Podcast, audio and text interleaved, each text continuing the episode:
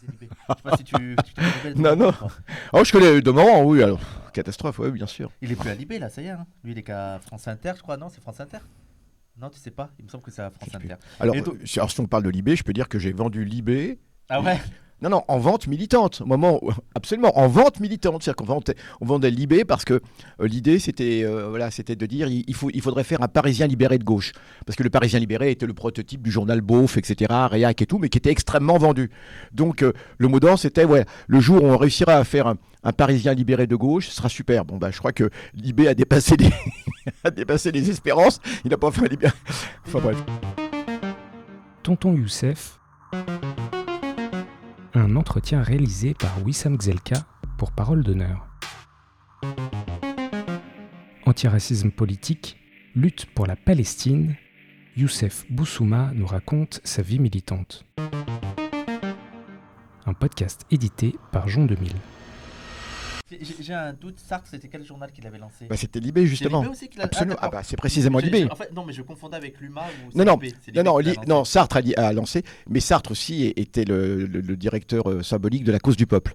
Qui était le journal maoïste. Et quand ce journal a été interdit par, le pouvoir, euh, Sartre eh bien, a décidé de dire voilà, c'est moi le directeur de publication, puisque le directeur, les directeurs de publication de, de la cause du peuple, qui était le, journal de, de l'organisation maoïste, la, de maoïste pardon, la plus importante de France, très importante, la, gauche prolétarienne.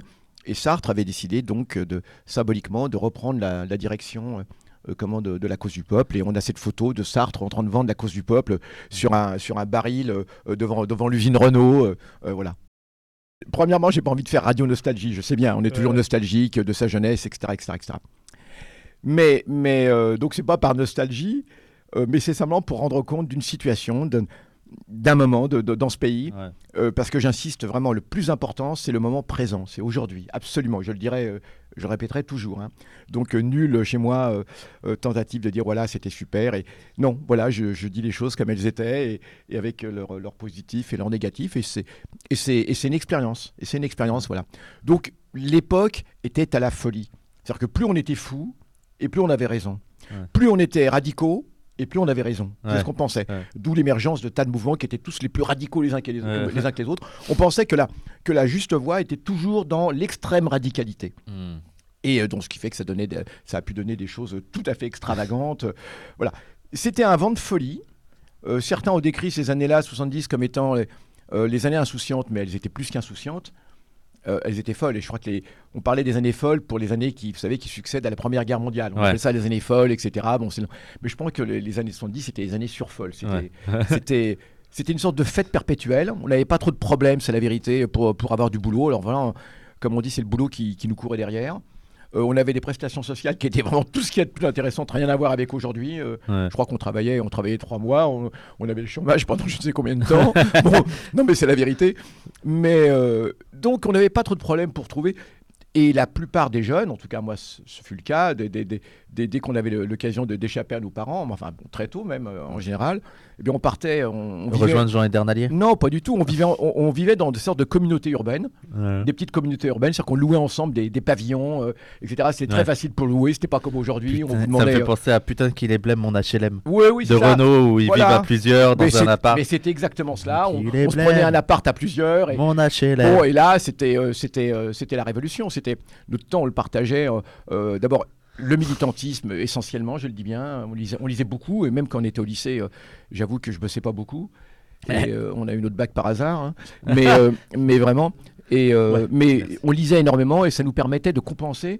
hein, comment euh, le, le fait que effectivement les cours on n'y allait pas tout le temps donc on, réussissait toujours à, se, à se- à retomber sur nos pattes parce qu'on lisait on lisait on lisait énormément de bouquins de bouquins politiques etc et Ouais. voilà donc nous passons ces années 70, il y aura encore tellement à dire.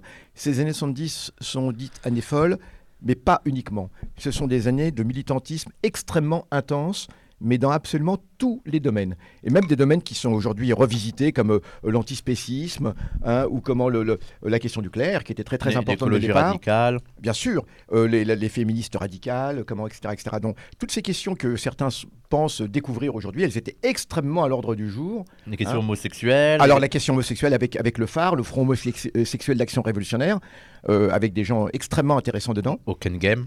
Guy Hockenheim, absolument, des gens tout à fait intéressants. Alors bien sûr, euh, euh, Jean Genet était, aussi une figure très importante, euh, pas du phare, mais enfin bon, de, cette question homosexuelle, etc. etc.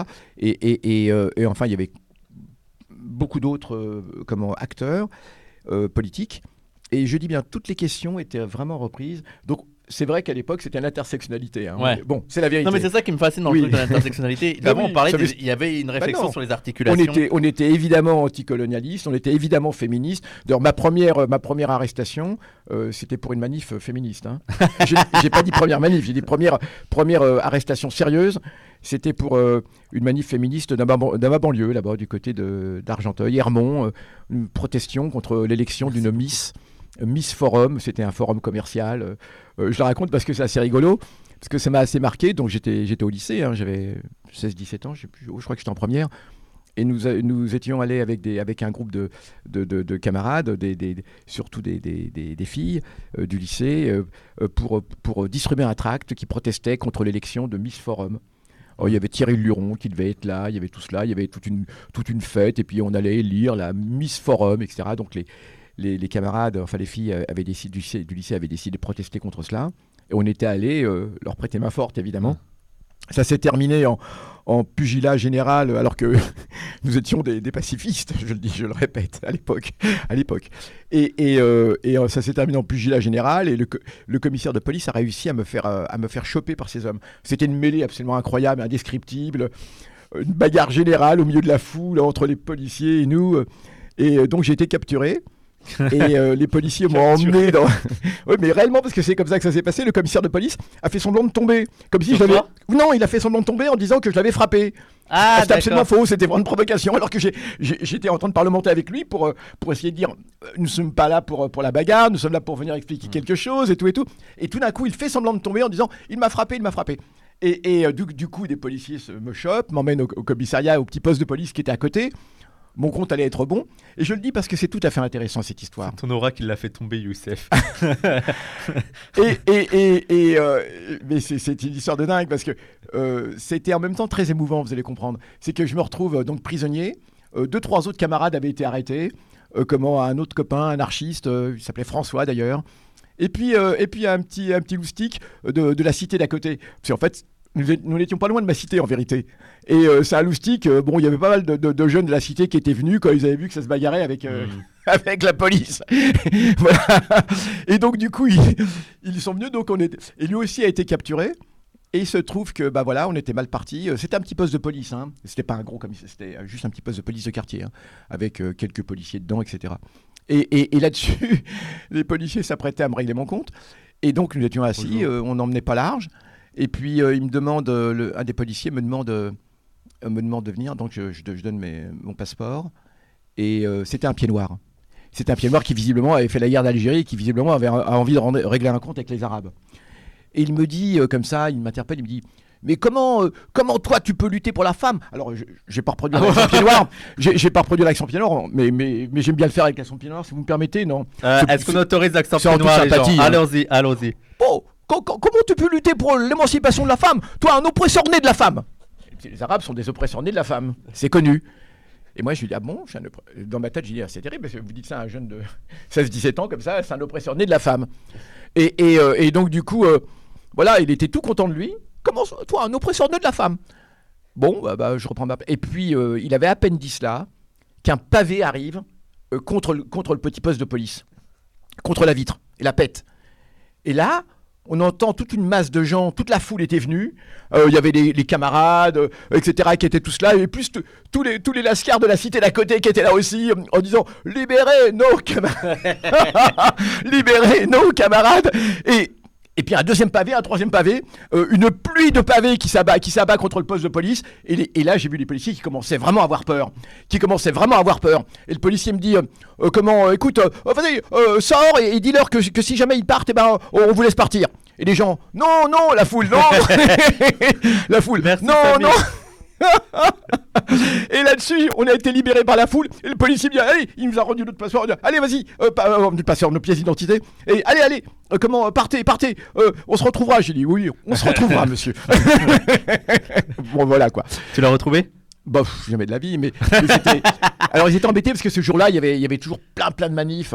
Et, et le, le, le, le, groupement policier le plus proche était, était, était pris par une manif à Paris, etc. Donc, ils pouvaient même pas demander de renfort. Ouais, On- trop de- on s'est- rendu compte après. Il y avait un rapport de force, ils pouvaient pas gagner. Voilà, donc on a été libéré par la foule, c'était extraordinaire, donc sous, sous les vivas et autres. Et donc voilà, bon, enfin ça c'était, ça s'est reproduit par la suite dans ma vie, cela dit, d'être libéré par, d'être, mais je, le- je le D'être dis libéré par la foule. Ah oui, absolument. Euh. Bon bah voilà, c'était les années 70, il y avait sans arrêt, donc euh, notre Efficace les loustiques. Ouais, tout à fait, c'était super, je le connaissais bien en plus, le Lascar qui avait été arrêté avec nous. Il s'appelait Titi en plus. C'est- pas une plaisanterie parce que c'était l'époque. euh, C'était les- non, c'était presque l'époque où Renault allait commencer à venir de ma cité. Parce que Renault, euh, le chanteur, euh, euh, comment venait de ma cité, je crois À l'époque, il était célèbre. euh, non, pas du tout. Non, pas non, encore non, non, pas du tout. Il faisait, il, il faisait les tournées des, des maisons de jeunes. hein. Et surtout, il fréquentait ma cité, la cité Jeu-le-Curie à Argenteuil, donc hein, à la limite entre Argenteuil et Épinay. Et, et, euh, et donc, du coup, euh, euh, il venait et il, il connaissait justement ce, ce, ce loustic, ce fameux Titi, qui, avait été capturé. en même temps. D'accord. Donc ça, c'était les années 70. Alors, oui, alors je termine en disant que ces années 70, elles, elles n'étaient pas que des années euh, marrantes, etc. hein. Euh, C'était des années extrêmement graves. Et vous allez comprendre pourquoi. C'était des années où la révolution était à l'ordre du jour. Alors, d'un point de vue d'ensemble, les, les Américains étaient, étaient, étaient en repli partout. Euh, ils, ils avaient subi l'échec du Vietnam, quand même. hein. Ils avaient subi l'échec du Vietnam, ils s'en étaient pas remis. Il y avait eu le Watergate, etc. Euh, les guérillas en Amérique latine étaient, florissantes. Euh, donc, d'une façon générale, il faut bien comprendre que ceci explique, je ne dis pas que ceci explique en cela, mais le contexte était un contexte de repli de l'impérialisme. hein, de, de- de- l'impérialisme était vraiment sur la défensive. Euh, L'URSS, quoi qu'on pense de l'URSS, hein, eh s'opposait aux États-Unis de façon vigoureuse, et cela, eh bien, eh en fait, créait une sorte de, de- de- de- de- d'ambiance euh, favorable à l'émergence de toutes les luttes. Faut, faut, faut avoir ça. C'était pas uniquement parce que c'était BPP, l'après. ouais. Ouais, ouais, il y avait, il y avait il y avait absolument tout. euh, Mais c'est vrai qu'il y avait toujours une, une notion euh, d'internationalisme, ah, complètement, nous étions. Même dans le BPP. Ah bah pff, complètement, nous étions en phase avec toutes les luttes dont c'était les luttes anticoloniales, comment euh, aussi en Afrique, hein, contre le colonialisme portugais, c'était C'est ce que disait euh, Malcolm X. Il disait en gros, euh, vous ne pouvez pas comprendre ce qui se passe dans le coin de votre rue, de le coin de la rue, si vous ne comprenez pas l'ordre international, absolument. ce qui se passe dans le monde. voilà, et, c'était une sorte de mondialisation avant l'heure. Nous, Ouais. nous étions à, à l'heure du monde euh, en général. Alors c'était l'époque où où il y avait une vraie extrême gauche aux États-Unis, il faut quand même le dire. hein. Mm. Alors qui était surtout entraînée par le mouvement noir, bien évidemment, hein. mais il y avait aussi comment une, une, une kyrielle de petits groupes blancs qui était extrêmement extrêmement bien, très positif, et, euh, qui était un mélange de ce qu'on appelait l'underground parce que on était on était euh, très en phase avec la culture underground. Je ne sais pas si, si vous, si vous savez ce que c'était que la culture underground. Eh bien, c'était euh, la culture underground. Bon, c'est la- comme son nom l'indique, c'est la cu- la culture culture souterraine, underground, souterraine. Hein, ce qu'on appelait la culture underground. Un- Underground. Ouais, sou- souterraine. Euh, c'était euh, la marge. C'était euh, bon. Alors, ça, incluait tous les mouvements de résistance blancs. Il y a eu même un mouvement, vous savez, de lutte armée blanc aux États-Unis, hein, quand même. hein. Ouais. Et, et comment qui était, qui était, qui, était- qui a travaillé avec les Black Panthers. hein. Et enfin bref, toujours est-il que c'était c'était ambiance permanente. Alors sur le front français, c'était pas aussi, c'était pas qu'une fête. Il y a eu des morts. Il y a eu des morts. Euh, il y avait, très souvent euh, des, actions armées en France. On le dit pas, mais des petites actions armées. C'était pas encore là, euh, ce, qu'allait- euh, ce qui était en Italie à l'époque. hein. mais il y avait quand même très souvent des attentats contre des officines fascistes, le journal Minute, etc. Il y a eu quelques morts quand même. Il y a eu quelques morts. hein. Faut bien comprendre pour comprendre ce qui va arriver ensuite dans les années 80. Hein. Et, donc, euh, très souvent, lorsqu'il y avait une, injustice, etc., il y avait un attentat qui suivait, euh, les manifestations étaient extrêmement violentes, de plus en plus violentes d'ailleurs. hein. Euh, ça se terminait, je vous le dis, en, en, barricade dans, la gare Salazar, je me rappelle toujours, comment face aux flics et tout, face aux fascistes. Tous les vendredis, tous les vendredis soirs, on avait rendez-vous à la gare Salazar parce que les, les militants gauchistes venaient vendre leur presse. Et les fascistes avaient compris, donc ils venaient aussi. Donc c'était devenu le rendez-vous international, enfin le rendez-vous euh, euh, de, de tout le monde pour. euh, pour, pour c'était la guerre civile, quoi. C'était contre les fachos. Ouais. Contre les fachos, euh, euh, voilà. Ils étaient plus présents à l'époque sur Paris et tout? Ils étaient présents, mais ils étaient extrêmement minoritaires. Et ça, Ouais. c'était bien. Alors il y a eu quand même de, de gros- très très grosses bagarres, notamment au Palais des Sports, euh, un meeting contre l'avortement. Euh, c'était au Palais des Sports ou à la porte de Un Versailles. meeting contre l'avortement. Ouais, Donc, fachos, un les meeting fachos. des fachos. Ouais, ouais, un meeting des fachos qui avait été euh, donc attaqué euh, de façon massive par, tout- par toutes les organisations d'extrême gauche. Ça avait, ça avait donné une bataille, mais mémorable, qu'on retrouve sur Internet d'ailleurs, hein, avec les CRS qui étaient là pour protéger les fachos. Il y avait aussi eu à peu près la même chose à la mutualité. Et je ne sais plus pour quel thème c'était exactement, mais à chaque fois c'était l'occasion. C'était l'occasion, c'était l'époque où, le, où la LCR était quand même pas mal, avait un super euh, service d'ordre. Les Mao aussi avaient un super service d'ordre, et ça vous donnait des, des, des, des, des services d'ordre de plusieurs centaines euh, de, de militants armés. Faut, alors Ouais. armés euh, de grands, de grands madriers. Euh, de casques, etc., de cocktails Molotov et autres. Non, c'était vraiment de, euh, comment, des, des, des, des combats de rue extrêmement intenses. Ouais. Extrêmement intenses hein. Les chasseurs de skins, c'est plus, c'est plus tard, les gens. C'est dans les années 90, les chasseurs de skins. Oui, oui, ça c'est bien après. Bon, bref, on arrive aux années 80 pour vous dire que les années 70 n'étaient pas que des années rigolotes où Mm. on s'amusait, où, où Mm. tout était super, où c'était la fête euh, en permanence, où, où, je dis bien, la jeunesse avait beaucoup plus d'opportunités qu'aujourd'hui. Mhm. hein, aussi bien au niveau du boulot, au niveau de tout cela, et même la jeunesse ouvrière. Euh, qui commençait à, pas uniquement la, la jeunesse euh, petite bourgeoise, à laquelle euh, j'ai été lié forcément parce que j'ai eu la chance de, faire un peu d'études. Donc voilà. Et, et- et- et- et donc du coup, euh, bah, c'est ce que je voulais dire. Et on- lorsqu'on arrive aux années, aux années 80, euh, le, ton va commencer à changer, le ton va être beaucoup plus grave, Ça va être des backlash. beaucoup Des retours drôle. de bâton. euh, Et d'ailleurs, je peux dire que le principal problème, euh, ça va être, ça va être, euh, ça va être, euh, ça va être comment, ça va être euh, l'union de la gauche en vérité. Dès l'instant où la, où la gauche, euh, enfin le, le- le Parti communiste, les radicaux de gauche et, et le Parti socialiste vont conclure entre eux euh, un accord qu'on appellera le- le- l'accord d'union de la gauche, dans la perspective de, de remporter les présidentielles. Pas que cela, mais cela s'accompagne en même temps de tout un recul mhm. à, à la fin des années 70, tout un recul des luttes, la, la crise économique. Euh, donc euh, les- ça- la vie devient plus dure d'une façon générale. Euh, beaucoup de choses ensemble. Les Américains essayent de reprendre du poil de la bête un peu partout, de contrer les guérillas. Avec aussi le, le- le début de la fin de l'URSS. Alors, pas encore. Ça, va être, ça va être, vous savez, les années 80, on appelle ça, il y a un regain de guerre froide. On appelle ça la guerre fraîche. hein. On appelle ça la guerre fraîche en histoire, dans les manuels scolaires. Et ça va être euh, en même temps euh, l'URSS qui, les Américains qui reviennent sur le devant de la scène. Et ça va être avec, euh, entre autres, euh, Ronald Reagan, euh, l'an- l'ancien acteur de cinéma qui est devenu président. Et pour lui, c'était America is back. Qui était, Donc- alors, moi j'ai appris il y a pas longtemps, juste une Mhm. petite parenthèse, que Ronald Reagan a commencé chez les démocrates. Ah oui, oui. Il a commencé chez les démocrates avant de partir euh, chez euh, les Ouais. républicains Ouais, avec euh, Goldwater, un truc comme ça. Goldwater. Donc voilà, donc on arrive aux, aux années 80. euh, Il y a quatre thèmes que, bon, enfin, sur lesquels j'aimerais dé- développer. Enfin, en ce qui me concerne. hein. Euh, ça va être, ça va être euh, disons, le, le militantisme, on va dire, euh, hard, entre guillemets. hein. La question de la Palestine qui va être fondamentale, en ce qui me concerne. Ça va être le tournant. La désillusion, d'une façon générale, par rapport au militantisme blanc d'extrême gauche, en ce qui me concerne. hein. Et, et donc, on pourrait dire, euh, en ce qui me concerne, les indigènes de la République avant les indigènes de la République, en Ouais. vérité. Hein, même si le nom n'existait pas, c'est-à-dire cette espèce de rupture. Et d'ailleurs, avec moi, euh, qui- ceux qui étaient immédiatement à côté, c'était c'était des blancs d'ailleurs, c'était même pas des Ouais. indigènes. Bah, Hein, mais, qui- mais qui eux-mêmes aussi étaient en rupture totalement de l'Occident. hein. Bah, justement, là, je veux dire, nous, on, on- on s'était arrêté quand tu, euh, tu parlais un peu du déclin du militantisme et tout, et on allait parler de...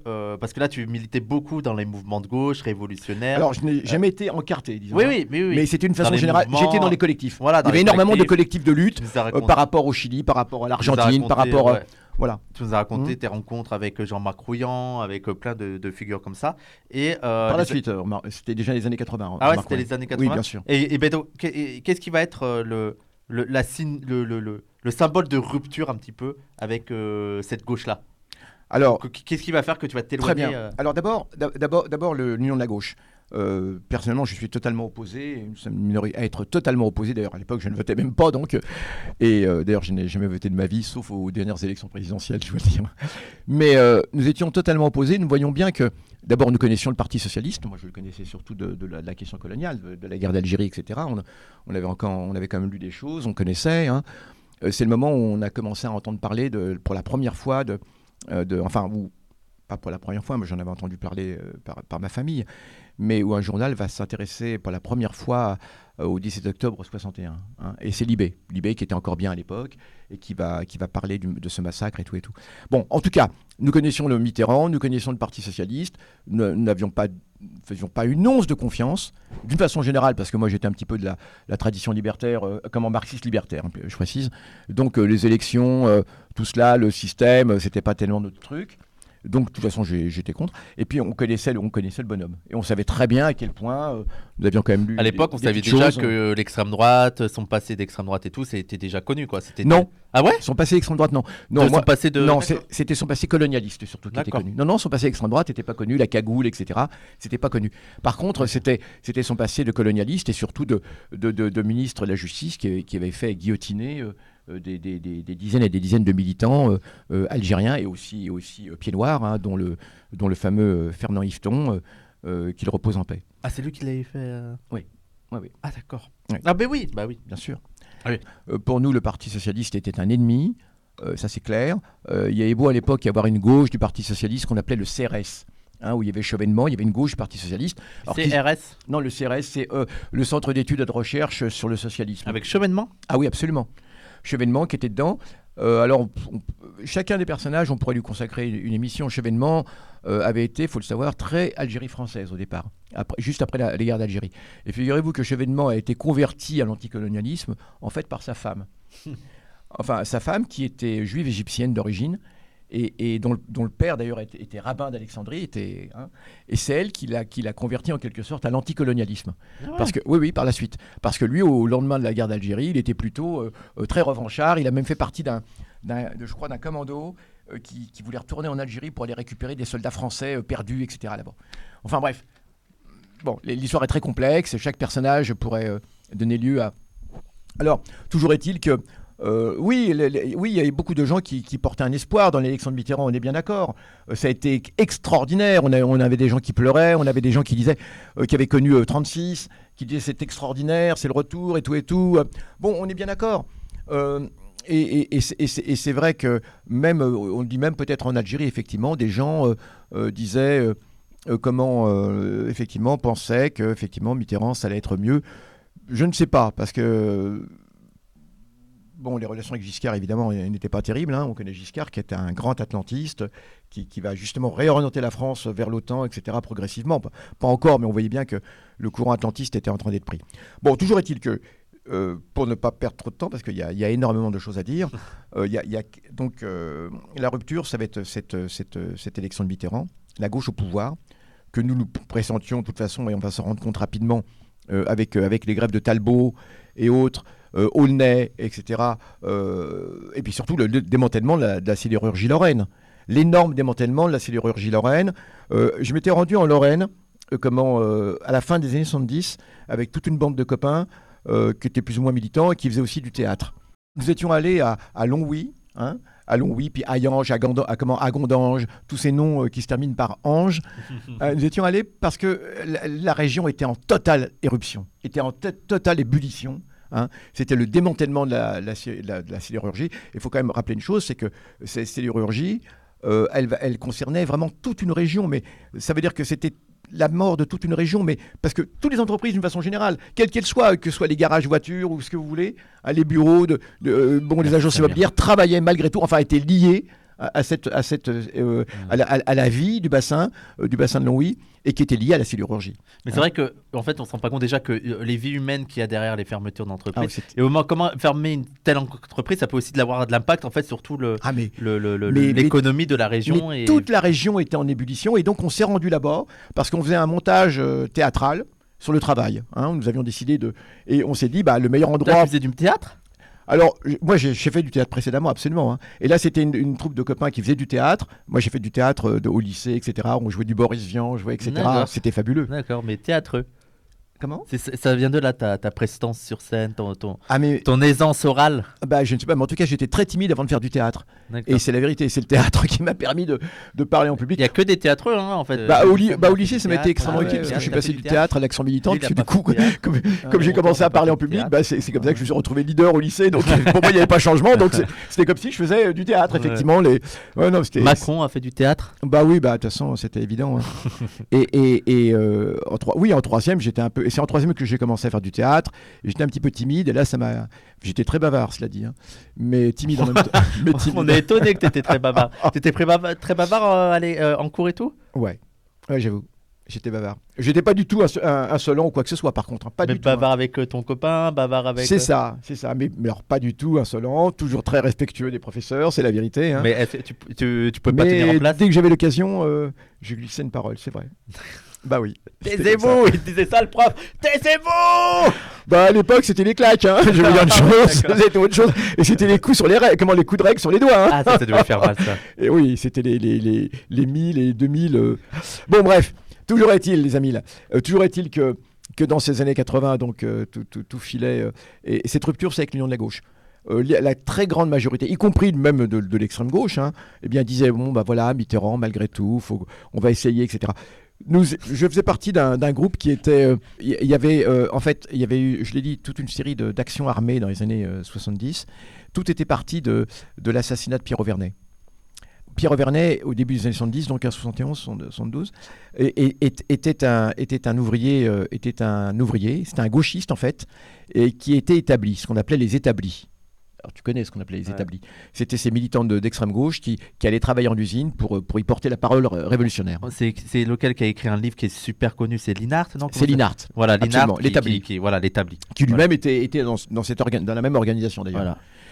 Et, et, euh, Pierre Auvernet, euh, Pierrot, hein, eh bien, euh, un jour où il distribuait, et je me rappelle, c'était l'anniversaire de, de la commune. Oui, parce qu'il faut quand même que vous sachiez une, une chose. hein. On C'était a- le maoïsme mangé par Action Directe. Ouais, on, on a- on avait, on avait, ce n'est pas Action Direct, je vais vous dire. Et, et, et, euh, on avait, on avait des rituels révolutionnaires extraordinaires. On loupait aucune date. On ne loupait aucune date à commémorer. C'était la Commune de Paris, c'était etc. C'était sans arrêt. euh, euh, c'était les, les morts de Charonne et c'est vrai, pas encore le 17 octobre parce que l'immense majorité des gens l'ignoraient. hein, mais, mais toutes les dates, on les commémorait, les dates révolutionnaires. hein. Et donc du coup, euh, du coup, du coup, eh bien, effectivement, c'était, c'était, c'était comme ça. Et, et, et, à chaque fois, ces manifestations, évidemment, finissaient en émeutes, etc., des barricades et autres, à chaque fois. Et donc du coup, euh, et Merci, souvent, la, la manif pour le, euh, on se faisait euh, pour la Commune de Paris, ça se terminait au mur des Fédérés.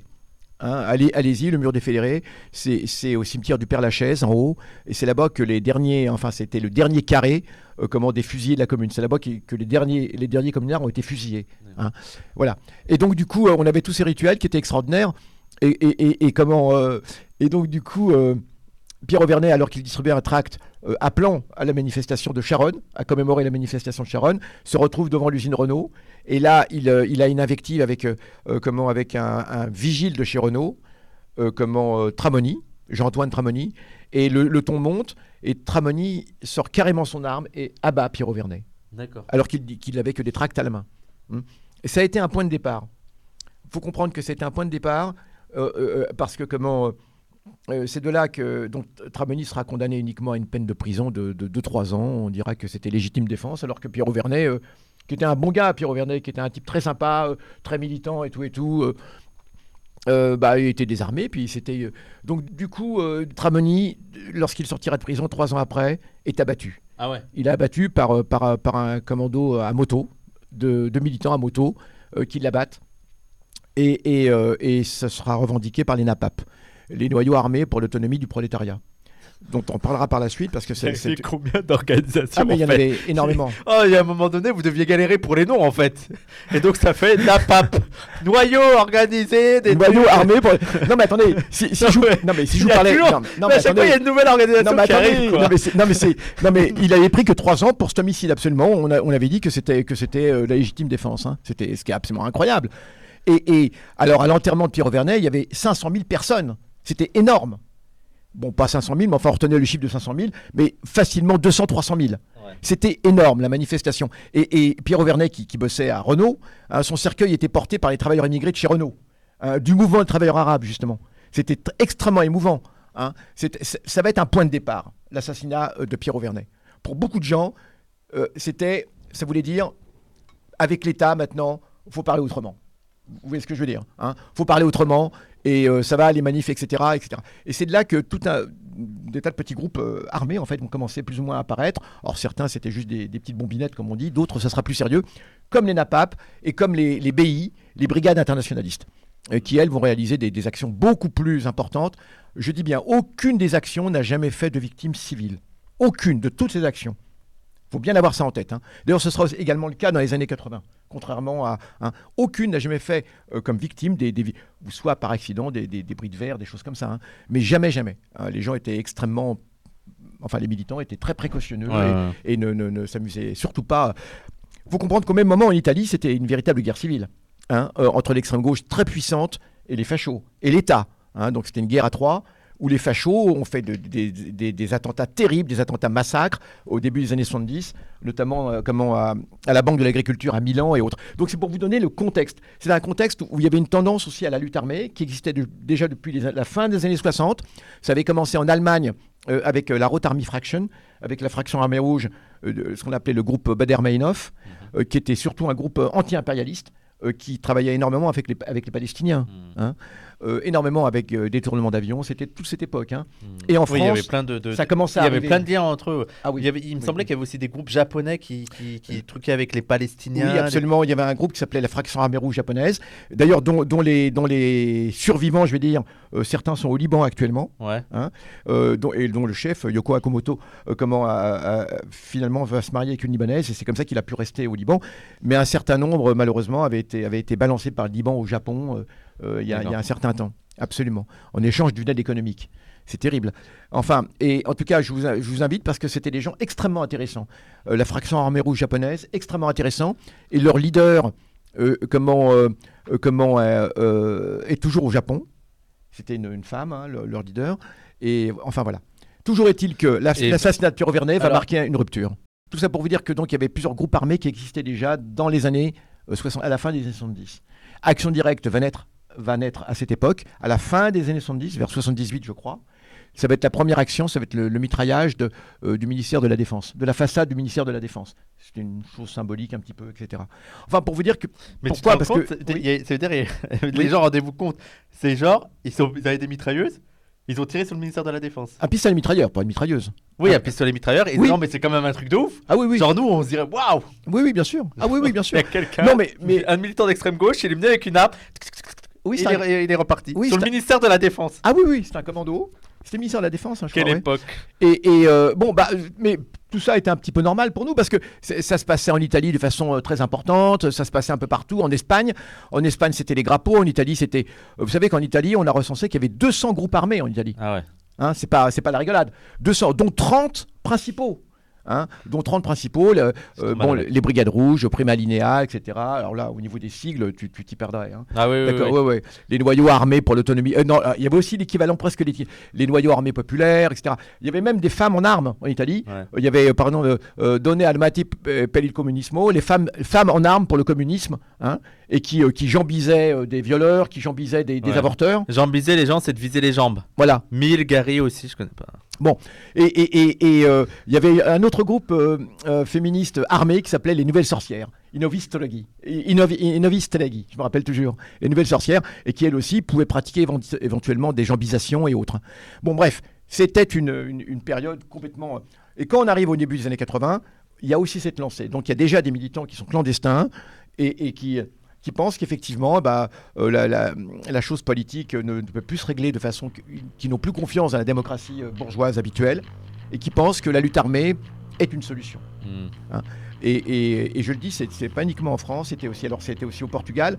Au, Por- au Portugal, c'était les FP25, les Forces populaires du 25 avril. Euh, c'était, donc je l'ai dit, les Grappo en Espagne. Et puis en même temps, il y avait l'IRA en Irlande et il y avait ETA au Pays Basque, hein, au Pays Ouais. Basque euh, Sud. Mais ils existent toujours. Bien sûr, oui, oui, ils ont déposé les armes maintenant. Ah oui, ils ont déposé des armes Oui. Mais ça, ça fait pas très très très longtemps. non, Il y a une dizaine d'années, non? Oui, puis il y a toujours des, des procès plus ou moins. Et, il surtout, il faut savoir qu'il y a toujours des militants en prison. hein. Ouais. Il y a toujours militants, des, des militants en prison. De ces... Alors en ce qui concerne l'Italie, la plupart des militants sont sortis. Et encore, c'est quoi euh, C'était quoi en Corse? Alors en Corse, bah, c'était le FLNC. Ouais. Il y avait déjà le FLNC, le front. Il y avait aussi le, euh, le- la- en Bretagne l'armée républicaine. Comment la- la- l'armée républicaine bretonne, la Mhm. RB. Euh, donc il y avait effectivement toutes sortes de groupes. Dans les années 80, d'autres groupes naîtront. Alors Action Directe prendra de l'importance. Il y aura en Belgique les CCC qui vont être aussi très importants, cellules communistes combattantes. En tout cas, du coup, moi je vais, je vais faire partie de ce mouvement, enfin de ce mouvement, rassurez-vous, Mais enfin, toujours est-il que euh, ma génération, c'était un problème de génération. Faut bien avoir ça en tête. hein. C'est que pour la gauche radicale, euh, si on ne voulait pas euh, échapper, si on voulait, si on n'était ni LCR, si on n'était ni anarchiste, anarch- anarchiste pampant, euh, comme on dit, tranquille ou autre, eh bien, c'était évident que la lutte armée, c'était voilà, nous tendait les bras, comme on dit, et on pensait que c'était ça la solution. C'était Tonton Youssef par Wissam Gzelka, édité par Jean 2000 pour Parole d'honneur.